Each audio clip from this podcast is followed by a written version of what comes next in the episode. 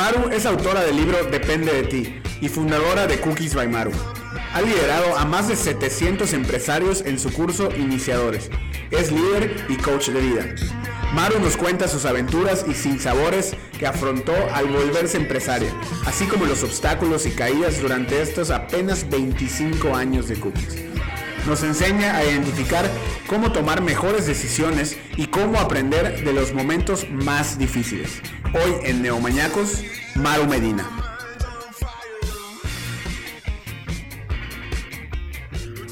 Hola Neomañacos, bienvenidos a otro episodio. Eh, el día de hoy estamos con Maru Medina, fundadora de Cookies by Maru y de Iniciadores. Y de Cookies, pues bueno, están cumpliendo 25 años. Eh, y con Maru, pues bueno, hemos colaborado en muchos otros proyectos como lo este. Y el día de hoy tenemos el honor de entrevistarla para conocer un poquito más. Bienvenido Felipe, bienvenida Maru. Muchas gracias, gracias por la invitación Felipe y Gerardo. Me fascina seguir platicando con ustedes.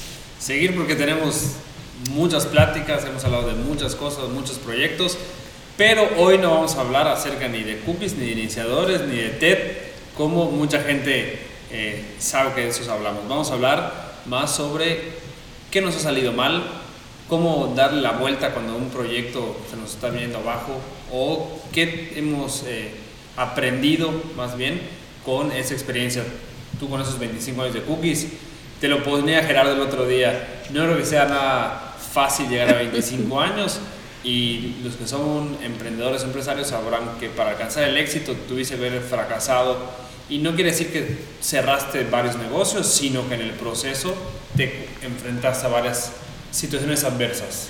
Aunque sí cerré varios negocios. Fíjate que en, en este ejercicio de hola a todos, a mí me da un poco de trabajo eso de la urbanidad, de decir, ay, gracias por invitarme, gracias por invitarme, y después me lanzo eh, directo al, al tema. Fíjate que en el ejercicio de estar dando coaching a pequeños eh, empresarios, no pequeños empresarios, dueños de pequeñas empresas, siempre me encuentro con ese tema de, ¿sabes una cosa? Creo que esto no está funcionando y creo que este negocio lo tengo que cerrar, pero me da mucho miedo a parecer como un fracasado. Y siempre les cuento lo que les cuento a ustedes ahora. Eh, en el transcurso de 25 años hemos cerrado tiendas o puntos de venta que creímos que iban a funcionar y no funcionaron.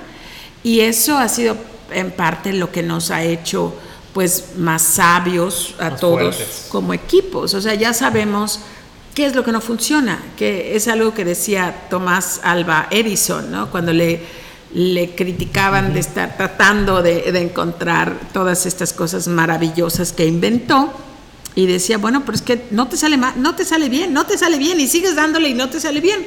Y él contestaba, pero ya sé 2.553 formas de que esto no funciona. Entonces, esto es, pero cerré, fíjate, abrimos una franquicia así bien en Ciudad del Carmen. Y después de un tiempo vimos que no era para allá. Eh, abrimos en Chetumal, no era para allá quise eh, sacar cookies de las, gran, de las plazas comerciales para poner tiendas en la calle, o sea, en placitas. placitas. Eh, abrimos tres, cerramos las tres. La, primera, la primera que abriste fuera de las plazas o de estas que tenías en Mérida fue Ciudad del Carmen. No, eh, bueno, esas fueron como tipo franquicias. O sea, hay, hubo gente que invirtió en la, en la tienda y eh, fue una inversión de tiempo y de dinero para ellos, también para la marca, eh, pero pues aprendimos muchísimas cosas. No fueron tiendas que las abrí hoy y pasado mañana las cerramos, ¿no? Pero a, diferencia del, de la tienda de Campeche, que ya renovamos el contrato como dos veces estamos a punto de renovarlo por tercera vez, ya, ya lleva más de cinco años esa tienda, pues las otras estuvieron abiertas solamente un par de años. ¿Y cuál fue la primera que tuviste que cerrar? La primera fue una que le llamamos la galletería, porque yo eh, quería ver si, como mucha gente se quejaba de no poder entrar, de no consumir las galletas de cookies, porque les daba muchísima flojera entrar a las plazas, encontrar estacionamiento, subir las escaleras y llegar por la galleta. Entonces me decía, si tú estuvieras en la calle de una manera más accesible, eh, te consumiríamos más. Porque olvidé que realmente la gente habla con su cartera. Y yo ya estaba vendiendo muy bien en las plazas, pero dije, no, a lo mejor voy a vender más fuera. Y abrí y absolutamente nada de eso ocurrió. En, estando en una pequeña plaza, eh, esto lo aprendí, estás fuera de un contexto donde tú estás paseando con un clima puesto a la temperatura ideal, eh, estás, no estás acorreteado, no nadie te está, eh, estás con tu familia. Entonces en, en, las plazas comerciales de Mérida, que vinieron a suplir aquellas plazas del centro de la ciudad, a donde hace 100 años la familia iba a pasear después de misa y a dar la vuelta.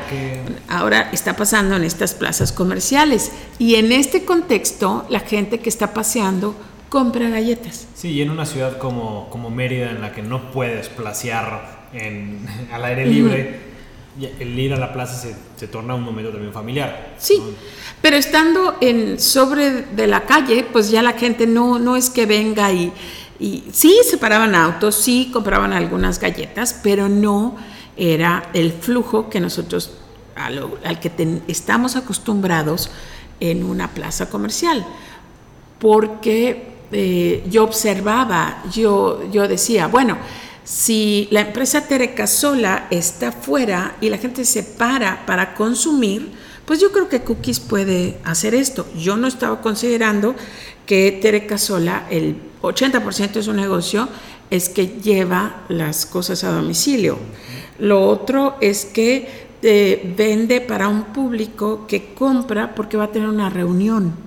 O sea, sí, va de, oye, ¿dónde encuentro? Es como la tiendita para comprar el pastel. Sí, un pastel, una reunión, tengo desayuno, pero no, no es porque se me antoja una rosca, pero solo para mí. Ayer, ayer estábamos yendo a casa de unos amigos a ver la final de fútbol y fue un postre. Ah, pasamos rápido aquí a, a, Terca Sola, que está súper bien, no sé qué, y vamos para allá. Entonces es como un concepto así muy de... Sí. ah, lo llevo para la reunión. Y mi producto es un brownie tres galletas, un pedazo de pastel de zanahoria. Entonces, sí, claro que sí teníamos eh, clientes, pero no el flujo necesario para sostener a una tienda.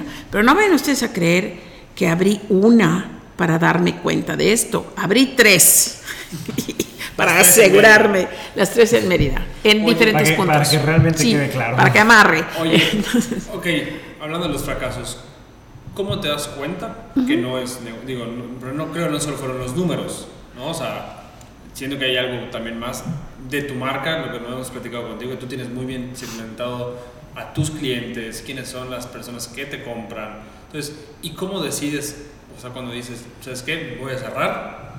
Porque esto ya no da. Así, ¿y, y cuál, qué hiciste? ¿Cómo lo hiciste? Pues Felipe, sí son los números. Cuando, cuando tú abres un negocio, es una locura, eso sí lo supe desde temprano, sería una locura esperar que desde que tú abras estás haciendo eh, un, un, profit, una ganancia. Eso, eso no pasa. Tú tienes que calcular, eh, dependiendo del negocio, entre uno y dos años, donde tú tienes que meterle el hombro al negocio. Yo aprendí eso, creo en eso y sé que así es.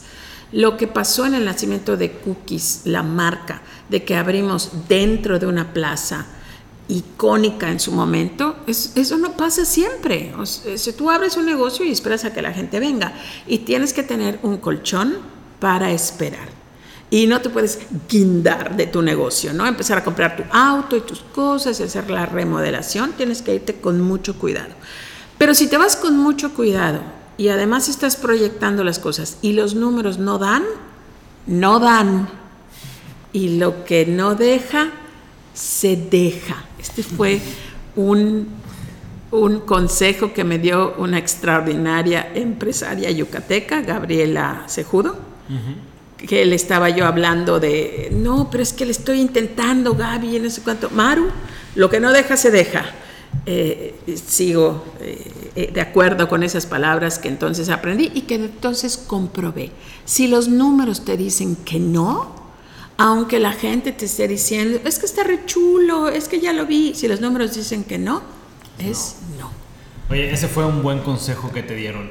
¿Cuál crees que ha sido un mal consejo que te hayan dado? Así que hayas tomado, o sea, que escuchaste y dijiste, ¿qué es esto que me están diciendo? Pues hoy estaba yo precisamente hablando en el podcast eh, que tenemos eh, con Ricardo, eh, Ricardo Ancona y Diego Escalante, estábamos hablando de las cosas que sobran en tu negocio.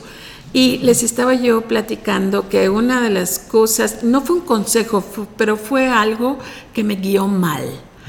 Eh, el periódico local, aquí en Mérida, como nosotros éramos anunciantes asiduos, pues ellos mandaban a un reportero cada Navidad para ver eh, las canastas navideñas y las galletas decoradas.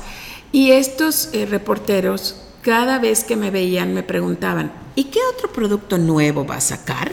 ¿Y cuáles son las novedades? Y entonces yo empecé a sentir una angustia de que si yo no sacaba nuevos productos, yo estaba faltándole a la gente. Nunca consideré que a lo mejor lo que pasaba es que este reportero o reportera no era muy imaginativo y no tenía otras preguntas más interesantes que hacer y yo sentía el peso de que tienes que sacar, tienes que sacar cosas nuevas. Eh, pasaron algunos años antes de que yo me diera cuenta por los números y por libros que leí y cursos que tomé que en realidad la gente te, te sigue por, por, lo que tú haces, por ciertos productos eh, bases, claves, que son los que te están trayendo el 80% de tus ingresos y que ese, si tú quieres consejo de estar sacando siempre novedades, no siempre es la mejor decisión, sobre todo en comida y sobre todo en una ciudad como Mérida, que hasta hace, eh, pues no sé, 10 años no éramos considerado como una capital foodie en México, como esos eh, comelones que nos gusta estar viendo cosas diferentes. La mayoría del yucateco promedio, cuando menos cuando yo abrí hace 25 años, era no me cambies el menú, porque lo que me gusta es lo que me gusta. y por, eso así era, nosotros llegamos a Mérida, bueno, y la gente de Yucateca de años le gusta ir al mismo restaurante, comer lo mismo este, pedir el mismo postre o el mismo plato fuerte. Sí. Así era. Bueno, sí, ya, ya no es tanto, pero ha, cambiado y ya, hay, muchísima gente en, Mérida que ya lo que busca son cosas diferentes. También. Cosas diferentes, hay gente de fuera, hay muchos extranjeros, hay la oferta de restaurantes es increíble. Eh, me acuerdo cuando llegué, bueno, yo soy de aquí, pero cuando llegué de vivir de Canadá, porque allá mi marido es de allá y vivimos tres años recién casados, y cuando regresamos no podíamos encontrar una cosa tan común como crema de cacahuate en los supermercados, o sushi, o sea, o salmón, era una cosa así súper rara. Y ahorita Mérida ya cambió, afortunadamente. Pero esto es, es, es es un consejo, se pudiera decir, ¿no? Y, Saque algo nuevo cada rato. Y, después de eso empezaste a meter cosas nuevas y que empezaron a revolucionar la forma en la que ustedes operaban. Y después tuvieron que ir quitando. Sí, o sea, em, empecé a sacar cosas que sí. Hay una gente que te dice, oye, sí me gusta, está buenísimo, pero eh, regresas a, a, los dichos que no hay dicho perdido, ¿no? Una golondrina no hace verano. Por eso regreso a los números, ¿no? Puede venir una señora a decirte, es que esta barra de chocolate con avena me fascina y vengo desde 160 kilómetros manejando para tenerla, pero viene una vez cada dos meses y entonces los números te dicen, no es por allá, no es por allá. Oye, y regresando cuando cerraste las tiendas, ¿cómo tomaste la decisión? ¿Cómo empezaste a decirle, bueno, unas fueron franquicia, ¿no? Algunas fueron franquicia. Cuando ¿Cómo, fue, ¿Cómo terminas esa relación? Bueno, cuando fue franquicia, quien termina la relación es quien compra la franquicia. Eh, a mí me ayudó, eh, evidentemente las personas eh, invirtieron dinero, perdieron dinero, pero no perdieron en el sentido de invertí, vamos a poner una cantidad, 250 mil pesos y perdí 250 mil pesos. A lo mejor invertí 250 mil y perdí 100 mil. ¿sí? E, esto pasa.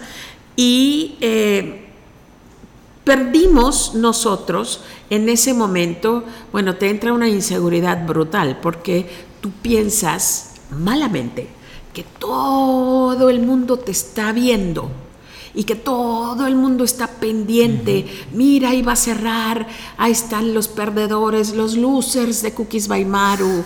Eso es lo que siente el empresario en general a la hora que va a cerrar. Mira, qué, qué bobos. Entonces, es sí, sí te entra como que una angustia brutal de esto, pero recapacitas, eh, lees, meditas, recuerdas un poco de historia y en realidad eh, recordé algo que leí alguna vez, la primera vez que iba yo a cerrar una tienda, y que es que la mayoría de la gente piensa que toda la gente a, nuestro alrededor está está pendiente de, lo que hacemos y dejamos de hacer. Porque todo el mundo habla de, de La verdad es que todo el mundo está pendiente de lo que él o ella está haciendo o dejando de hacer. Esa es la verdad. Quizás sí hay ahí unos cuantos curiosos, pero la verdad es que no es ese... ese... ¿A, quién le alegra que cierres? A tu competencia, nada más. a, los demás es totalmente indiferente. Y tu competencia no es toda la población. Son cosas que te llegan con la madurez. Hubo una inseguridad brutal eh, de, a, la hora de hacer esto. Eh, descubrí que eso que, dicen y siguen diciendo la mayoría de los dueños de pequeñas empresas, quiero franquiciar, quiero franquiciar, yo lo dije, eh, me di cuenta de que no, eh, las franquicias no son para mí. La franquicia es para alguien que tiene dinero para invertir en algo que ya funciona. Y siento que mi empresa ya funciona, pero para que funcione, tienes que seguir ciertos estatutos. Y no quiero decir nombres acá, pero todos sabemos eh, decenas de ejemplos de franquicias que llegaron a Mérida y que ya no están. Porque la franquicia requiere eh, una disciplina que la gente que tiene dinero para invertir no está dispuesta a seguir. Entonces me di cuenta, ah, ok, entonces creo que lo que no quiero son franquicias, creo que lo quiero, lo que quiero es abrir tiendas que yo pueda controlar, y dirigir. Y dirigir. Y eh, viajando encontré los últimos cuatro años he estado yendo mucho a Francia y encontré que Francia tiene tiendas de comida extraordinarias.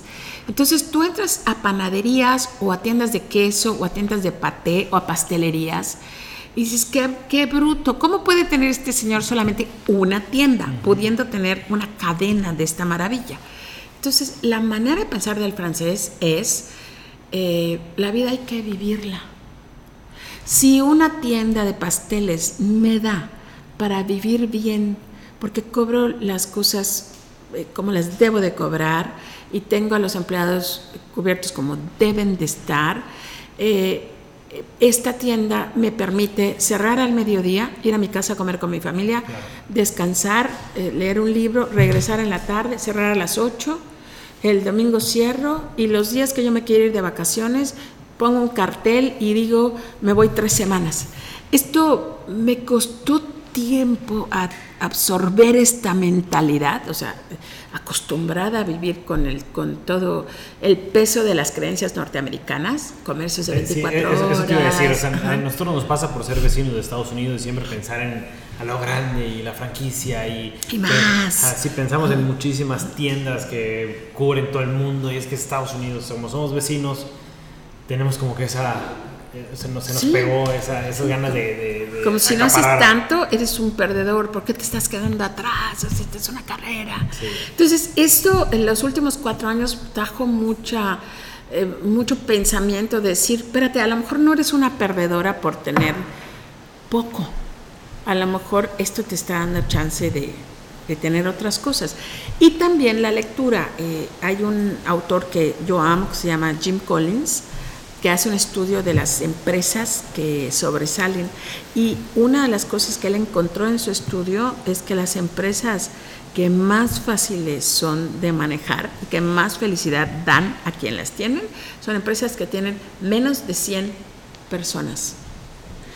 Yo ni siquiera he llegado al, o sea, no paso de 50 personas, ¿no? Pero esos son puntos de vista que empecé a considerar en los últimos años de mi vida. Fíjate que a nosotros nos pasó algo similar y creo que le pasa a muchos empresarios eh, pequeños, pues yo con, con empresas pequeñas, que creemos que tener más empleados es que te está yendo mejor y que estás creciendo. Sí. ¿no? Y me acuerdo de mí nos pasó cuando empezamos la universidad, que vamos a contar a dos más, estamos creciendo. O sea, sí. eh, vamos a contar, ya no nos da tiempo, este, otro más.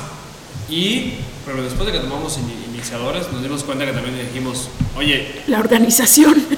Ya también somos demasiados y crecimos sin un orden que, que, ya no podemos organizarnos, ordenarnos.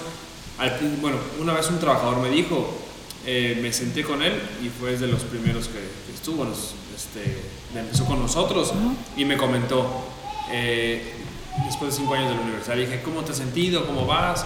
Me dice, muy bien, eh, me, sigue encantando, pero extraño algo. Antes platicabas mucho más con nosotros cuando éramos 6, 7 y ahorita que somos 30 ya casi no platicas con nosotros. Sí, es algo que has perdido. Me queda así de... Sí, sí. Y bueno, cuando tomamos ya el tema de los EDAS y las pláticas con cada uno, es algo que nos ha ayudado otra vez este acercamiento, pero tenemos esa mala idea de mientras más gente estoy creciendo, estás mejor. Sí, y no es cierto, no siempre es así. Sí, es esto, eh, pero es como lo que estabas comentando, Gerardo, es una cosa que de, está sobre de nosotros como una nube el crecimiento, el crecimiento, más gente, ¿qué, vas, ¿qué van a decir? Vas a decir? Van a decir que estás estancado, ¿no? Y, esto. Y sí, o sea, caí yo en eso, ¿no? Franquicias, puntos de venta, más. Uno de mis fracasos más costosos fue el querer abrir una tienda en una plaza que no era para mí. Aquí en Mérida, sé que nos escuchan en otros lugares, pero aquí en Mérida hay una plaza sensacional, súper eh, popular, que se llama City Center. Y cuando yo estaba viajando por Estados Unidos, visitando una amiga, me llevó en Cincinnati a decirles que por favor, eh, a, visitarles, y me dijo, me distraje un poco porque estaban hablando aquí gentes, perdón, eh, me llevó a unas plazas que estaban totalmente abiertas, no, no estaban techadas y todo. Y ella me decía, mira Maru, es que esta es la plaza del futuro, porque a los dueños de las plazas se les hace carísimo pagar eh, aire acondicionado o calefacción o cosas, y las plazas del futuro van a venir así. Abiertas, abiertas. Ajá, eso me lo dijo en el 2006. ¿Cuándo se anuncia en el 2008 City Center?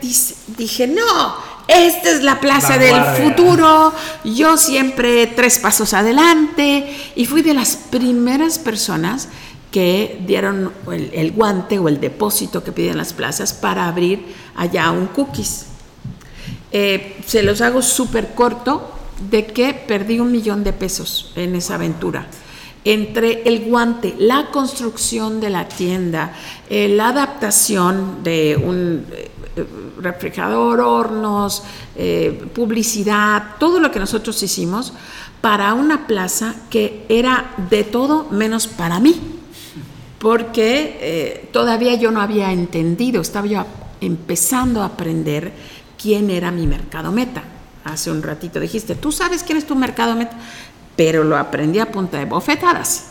Entonces, mi mercado meta, las señoras con hijos pequeños, no acuden a esta plaza abierta, precisamente porque no hay donde pasear a sus niños y a sus carriolas sin la protección de, de un techo que te cubra del sol, de la lluvia o del frío. Y eh, fue una de las cosas que aprendí a la mala, fue una lección de un millón de pesos. Oye, igual, eh, otro fracaso que nosotros conocemos es cuando te saliste o dejaste de tener una alianza con una, igual, una importante marca. Empresa de, este, de tienda departamental. Así es. Eh, o sea, fue un, hasta para nosotros cuando nos dijiste, pues me salgo de allá, fue así como que, eh, ¿por qué te vas a salir? Pero igual pasa, ¿nos puedes platicar un poco de esa, de esa experiencia que fue otro aprendizaje? aprendizaje. Estando, precisamente con las, eh, la franquiciataria de Ciudad del Carmen, me decían, oye, los dueños de esta tienda departamental quieren hablar contigo. Y yo le decía, hija, creo que quieren hablar contigo, a lo mejor quieren que abras un cookies en su plaza o algo así. No, quieren hablar contigo. Y finalmente, pues ir a Ciudad del Carmen es, muy cansado y muy lejos, cinco horas manejando las carreteras. Y finalmente, como teníamos que hacer visitas a nuestra tienda, llegué. Eh, me habló el director de esa tienda en esa ciudad y me dijo, quiero que entre a poner en nuestro patio, así le llaman las tiendas departamentales a sus segmentos, ¿no? El patio de ropa para mujer, el patio de dulces, el patio. A nuestro patio de dulcería para que ustedes pongan un cookies. Y yo la verdad primero pensé que estaba escuchando mal, porque era demasiado bueno lo que me estaban ofreciendo. Y traté de aclararlo y me aseguró que sí, que eso me estaba diciendo. Eh, hicimos entonces el trato, no les voy a hablar de todas las cosas, viajes a México, esto, y yo siempre he sido muy desprendida.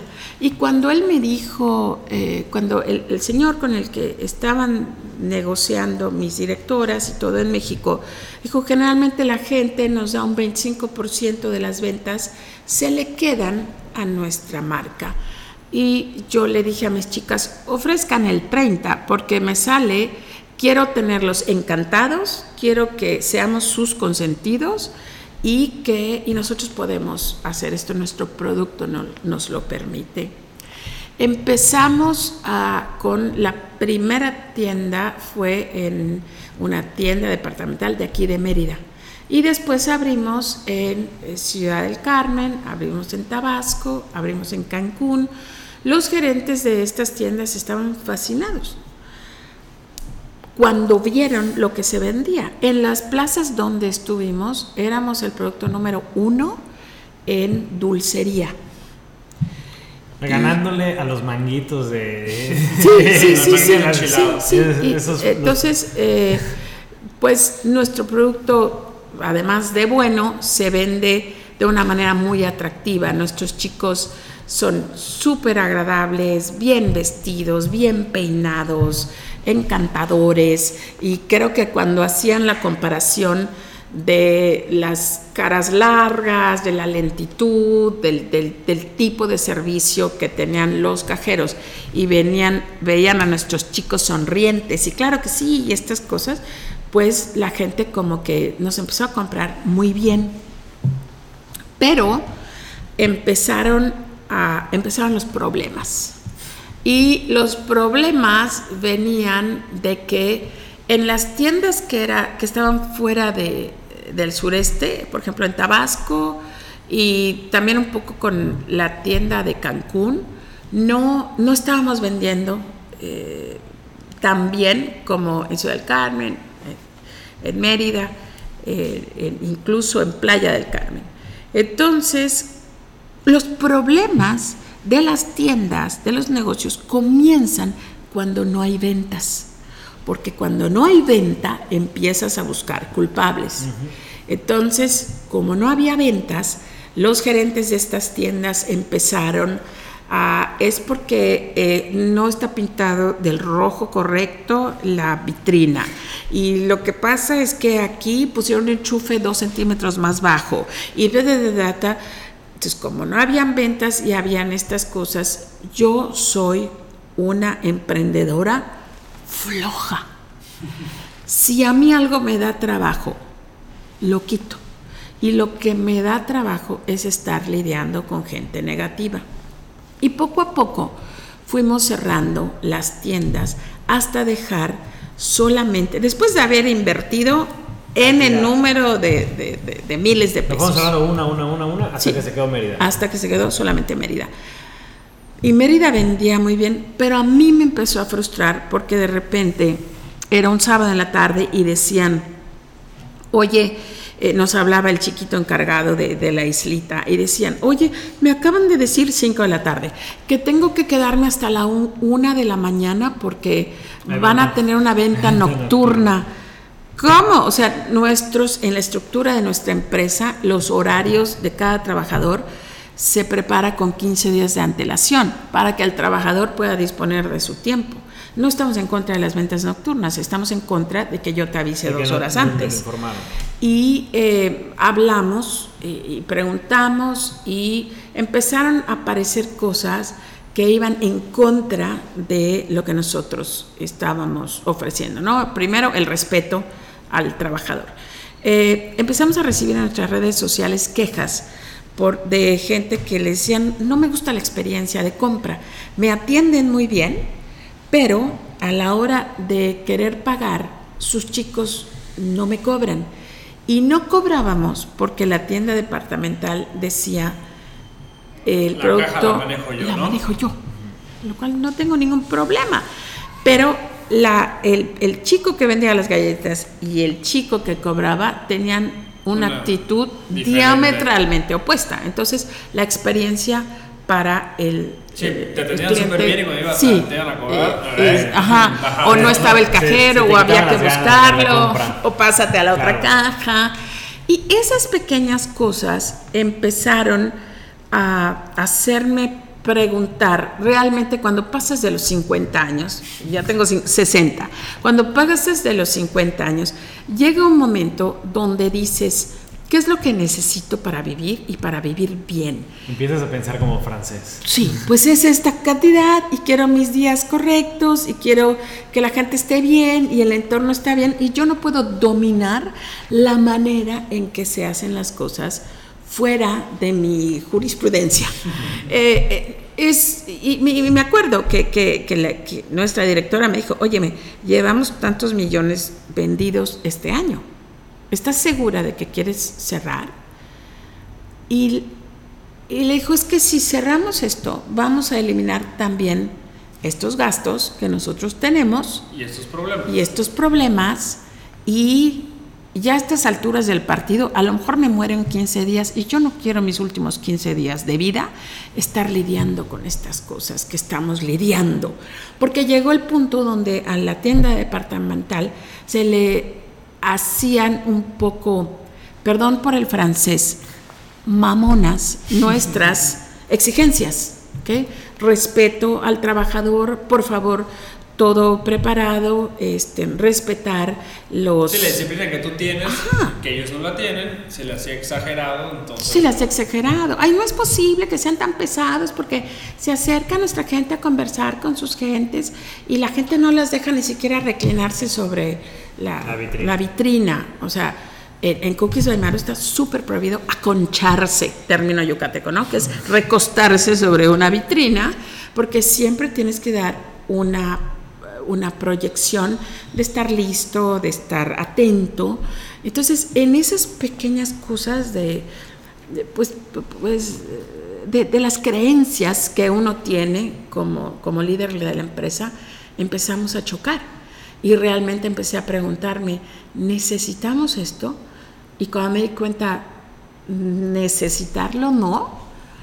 Dije, ¿por qué mejor no encamino este, este esfuerzo y este dinero y esto a un lugar que yo pueda controlar y que esté más afín? Y fue como nació la, la tienda nueva de, que tenemos en, la isla, en, un lugar hermoso frente al lago, y estamos empezando a desarrollar esta, esta tienda que es la primera cafetería en forma que tenemos. Sí, sin duda, se, se, aprende muchísimo y precisamente estaba escuchando un podcast que me mandó Felipe entre semana, que muchas veces de estos errores o de estos fracasos eh, no les agradecemos y muchas veces son nuestros mayores maestros. O sea, Sí. que, hasta, que hasta las veces que te está llevando la, la fregada tienes que agradecer porque no sabes en qué momento vas a, vas a recordar y vas a decir, oye, ¿cómo aprendí de, de ese momento? Imagino que de las tiendas que cerraste, de los problemas que has tenido y todo eso se aprende muchísimo. Creo que Muchísimo. muchísimo más que de los eventos positivos. Es que la bonanza no aprendes nada. Ay, Nada. De seguro tú ya leíste el libro de sutil arte de que te importa un carajo. Sí, cómo no. Y este, que ya, yo igual ya lo leí y lo, lo recomendaron en este podcast que escuchó, o sea, que le pasé a Gerardo. Y también en, Este, en Padrecito lo en recomendamos. Padrecito. Sí, eh, entrevistamos a Sassy Labram, igual lo recomendó. Y ahí habla, y que no, y en ese podcast hablan que muchas veces hasta los papás y no quieren que nos vaya mal. Entonces, que no te vaya mal, que no sufra mi hijo, que no, pero no se dan cuenta que es necesario sufrir, que Sí. es necesario pasar ratos malos para también apreciar lo bueno. ¿no? Así es. A mí lo que más se me quedó de ese del, del libro y, y hago porque me gusta el ejercicio es si tú quieres, bueno, hablaba de una, de una anécdota, ¿no? Que le pasó que un amigo estaba haciendo gym Ajá. y que le decía, para la única forma que mi músculo crezca, para que me vea o sea, más fuerte, es que el músculo se rompa, Ya. sufrir un poco, porque sufres, el que hace sabe gimnasio sabe lo que es eh, No hacer pain, no gain. Así es.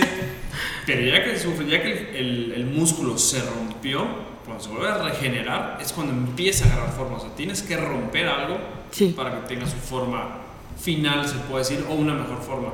Y creo que muchas veces estamos acostumbrados a querer no sufrir, a, a no lamentarnos de nada, a que todo esté bien.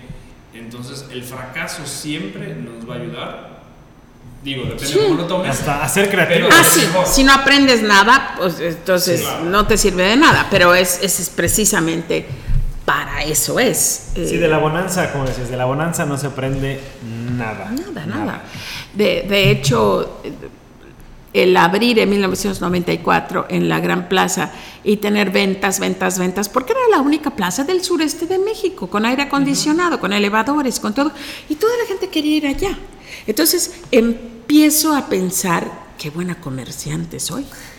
Y el reto realmente comienza 14 años después, cuando se anuncia la apertura de cinco plazas. Y entonces es, fue cuando pasó lo de City Center, fue cuando pasó que quiero abrir más tiendas y empiezas realmente a aprender. Porque mientras estuve 14 años, pues sí, tuve algunas cositas, pero no fue Claro. el gran aprendizaje. Bien, eh, pues no está el día de hoy con nosotros José Tweets, que es quien le daría inicio a esta nueva, a esta siguiente sección, pero tenemos aquí unas, unas preguntas que pueden ser breves, o sea, la respuesta puede ser bastante breve, son preguntas bastante interesantes, que seguramente toda la audiencia está ansioso por saber la respuesta. Eh, y pues queríamos empezar con, con algunas preguntas en específico para ti, Dime. Maru. Si pudieras, si pudieras ir a cenar con un personaje histórico, ¿con quién irías? Winston Churchill, sin dudar. Sin dudarlo, ¿por qué?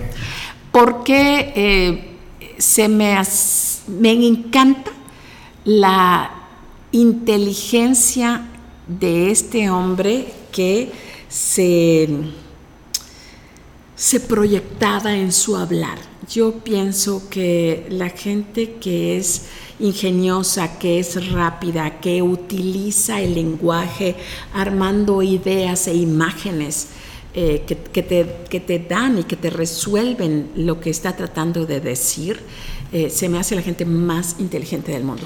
Me encanta porque hablando de, fra- de fracaso, pues él, él fue una persona que a lo largo de, de su vida política sufrió dos o tres setbacks, o sea, de reversa, mami, se- de repente ya nadie lo quería.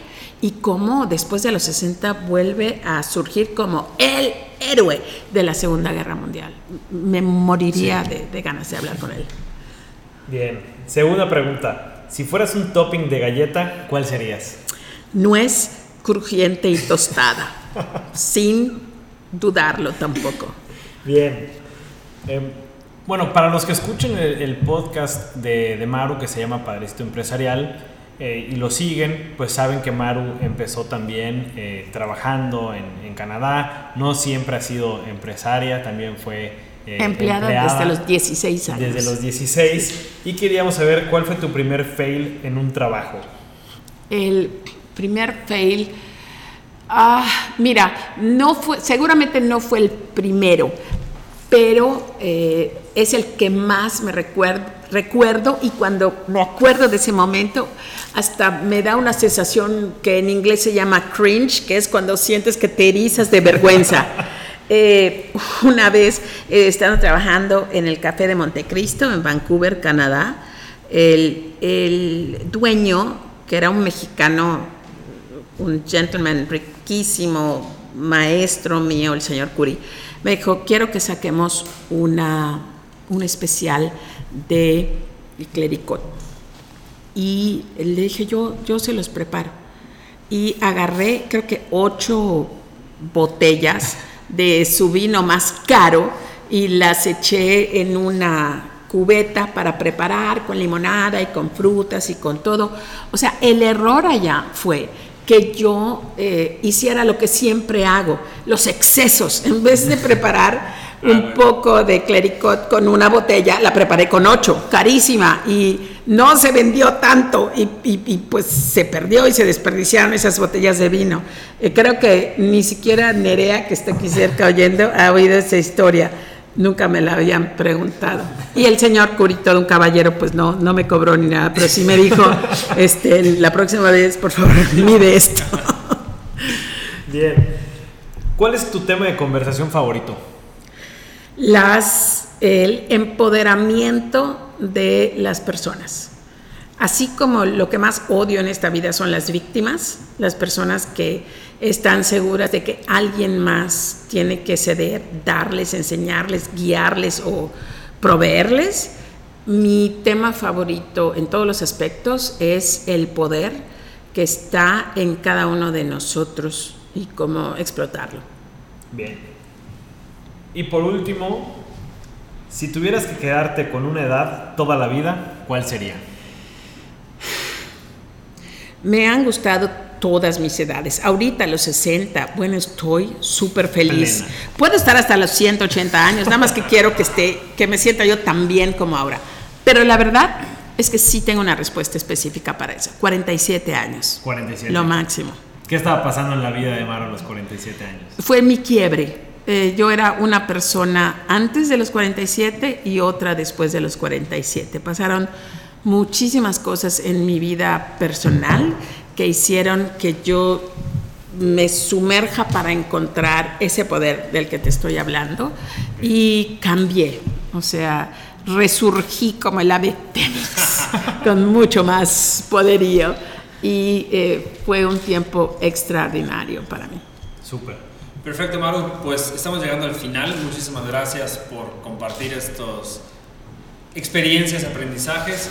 Eh, platicamos de algo completamente diferente. Sí, me encantó. acostumbrados a platicar nosotros, que siempre es, oye Mario, ¿y cómo las ¿Cómo comenzaste? Oye, Mario, cuéntanos todo lo bien que, que, haces, ¿no? Eh, te agradecemos, digo, sabes que tenemos un cariño especial, sobre todo igual por el tema que nos has acompañado y has sido nuestro coach, nuestra coach, y eh, esperamos verte otra vez pronto en Neomaniacos con otras aventuras y experiencias. Gerardo, muchas gracias. No, agradecerles a todos y también pues eh, parte de la idea por la cual iniciamos nosotros eh, con Neomaniacos pues fue también después de una entrevista que tuvimos en el podcast de, Padrecito. Maro en Padrecito Empresarial. Entonces a toda la gente que igual que le gusta todo, todo el tema de los podcasts, los audiolibros, que sean súper curiosos, pues que sigan apoyando a todos los que eh, hacemos y estamos empezando con, con, nuestros podcasts. Amaro que lleva años ya con, con Padrecito, ya hay cinco. Cinco años con Padrecito. Todos los miércoles hay nuevo episodio de Gracias, gracias por el anuncio.